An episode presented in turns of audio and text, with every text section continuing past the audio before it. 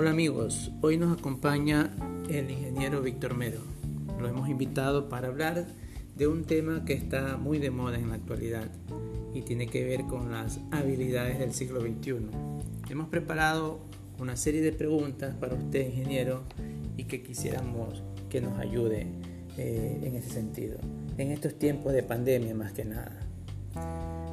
Bueno, encantado para servirle, caballero. Aquí, gracias por la invitación y un saludo a todos sus oyentes. Gracias, ingeniero.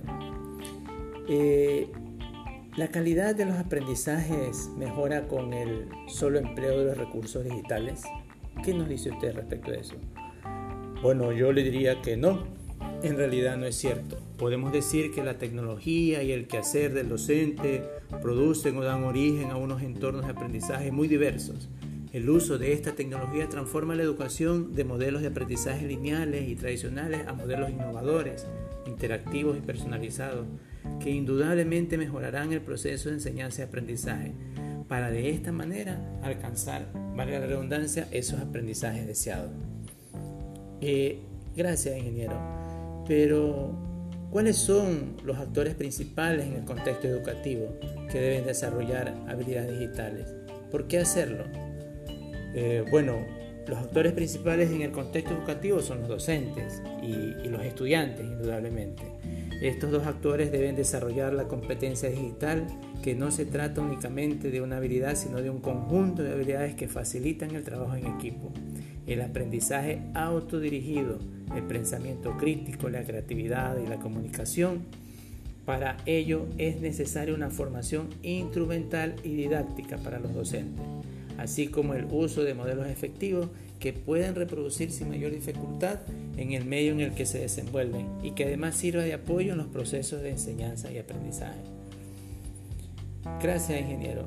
Y, también nos ayuda, por favor, cuáles son las oportunidades y desafíos que enfrenta el proceso de enseñanza y aprendizaje con la adquisición de habilidades digitales.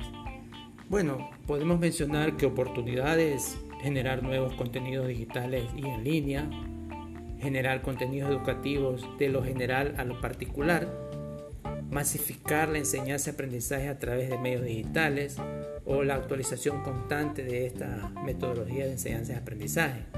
Pero también hay desafíos, como usted menciona, y uno de los desafíos puede ser la actualización por medio de capacitación a los docentes, eh, dominio de las nuevas eh, herramientas tecnológicas que deben de tener en nuestros docentes, ampliar el uso de nuevas plataformas tecnológicas, ampliar ese abanico de plataformas tecnológicas para poder llegar a los estudiantes y algo muy importante, la innovación constante de las clases mediante la utilización de metodología.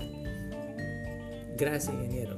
Pero esta última interrogante, ¿el desarrollo de habilidades digitales es un tema de manejo de dispositivos digitales o el diálogo de estos recursos en el contexto educativo?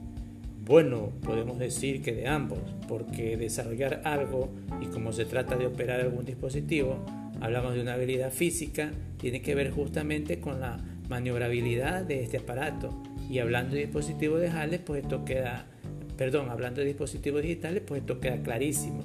Y por supuesto decimos que de ambos, porque en el contexto educativo y con esta nueva normalidad, que se nos viene presentando desde que hace año y medio, esta habilidad de maniobrabilidad, valga la, redundancia, de aparatos digitales ha permitido que tanto educadores como educandos y padres de familias una adaptación a estas nuevas enseñanzas cada vez más rutinarias.